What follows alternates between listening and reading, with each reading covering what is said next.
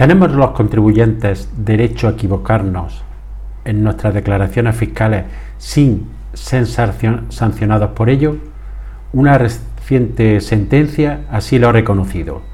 Quédate que esto te puede interesar.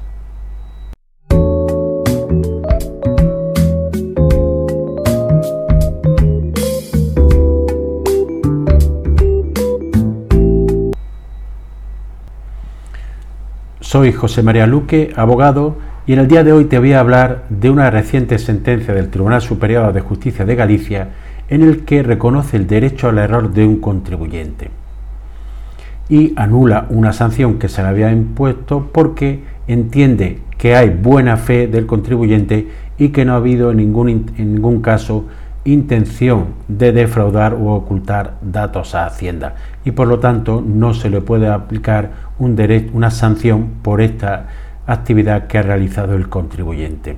Te lo explico a continuación. Hay un axioma en derecho que dice que la ignorancia de la ley no exime de su cumplimiento, pero esto no implica que toda actividad tenga que tener un reflejo como reflejo una sanción si no se ha cumplido exactamente con la que la ley determina. En este caso es un caso complejo que ha sido analizado por una sentencia de 28 de noviembre del Tribunal Superior de Justicia de Galicia, Sala de lo Contencioso Administrativo, en la sentencia 709-2023. En este caso se trata de una casuística compleja porque estamos ante un tema, un tema de transmisiones de acciones con precio aplazado y otra transmisión mediante operación de una decisión parcial de sociedades. Este contribuyente realiza sus operaciones, tiene que hacer unas declaraciones y resulta que la Hacienda no está conforme con lo que ha presentado y le realiza una inspección y una liquidación complementaria pero no solo le impone intereses de demora, sino que además le impone una sanción. El contribuyente está conforme con la liquidación que se le plantea, pero no con la sanción, y regulariza la misma, pagando pero recurriendo la sanción. Hay que dejar constancia que el contribuyente lo realizó a través de sus asesores fiscales esta declaración. Es decir, es un tema complejo que admite cierta discrepancia y que no está del todo claro en algunas soluciones que se le puede dar. Por eso de ahí que haya, exista esta discrepancia entre la hacienda pública y lo que le habían presentado sus asesores a través de la autoliquidación que realizó el contribuyente. Pero Hacienda, actuando como actúa normalmente, impone ya una sanción porque entiende que el contribuyente ha actuado de mala fe y su intención era ocultar datos a Hacienda y no contribuir con lo que le correspondía.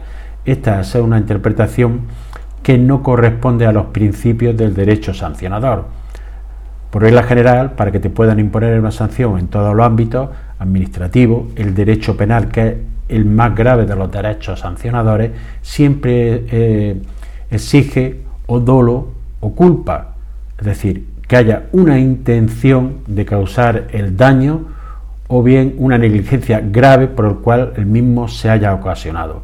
Pero hay casos, sobre todo en el ámbito fiscal, en que esa intención no existe. Se trata simplemente de errores, de distintas interpretaciones que pueden surgir en la norma a aplicar o en las valoraciones de bienes, participaciones, etcétera, ya que es una temática bastante compleja o incluso a veces puede darse simplemente un olvido en la presentación de un modelo cuando casi siempre se han presentado.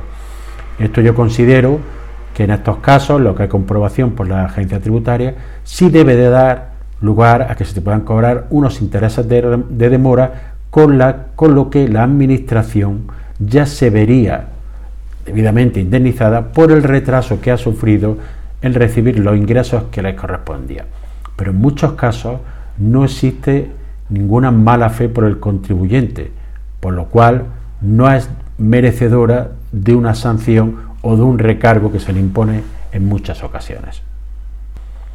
En concreto, el tribunal dice que eh, en este caso, cuando eh, hay un, error por parte del, eh, administrado, ello no, no impide que se practique una regularización tributaria que implique el cumplimiento de la normativa fiscal, pero no siempre y en todo caso que la actuación en cuestión merezca un reproche sancionador cuando ésta está ausente de culpabilidad, que es lo que le sucedía en este caso.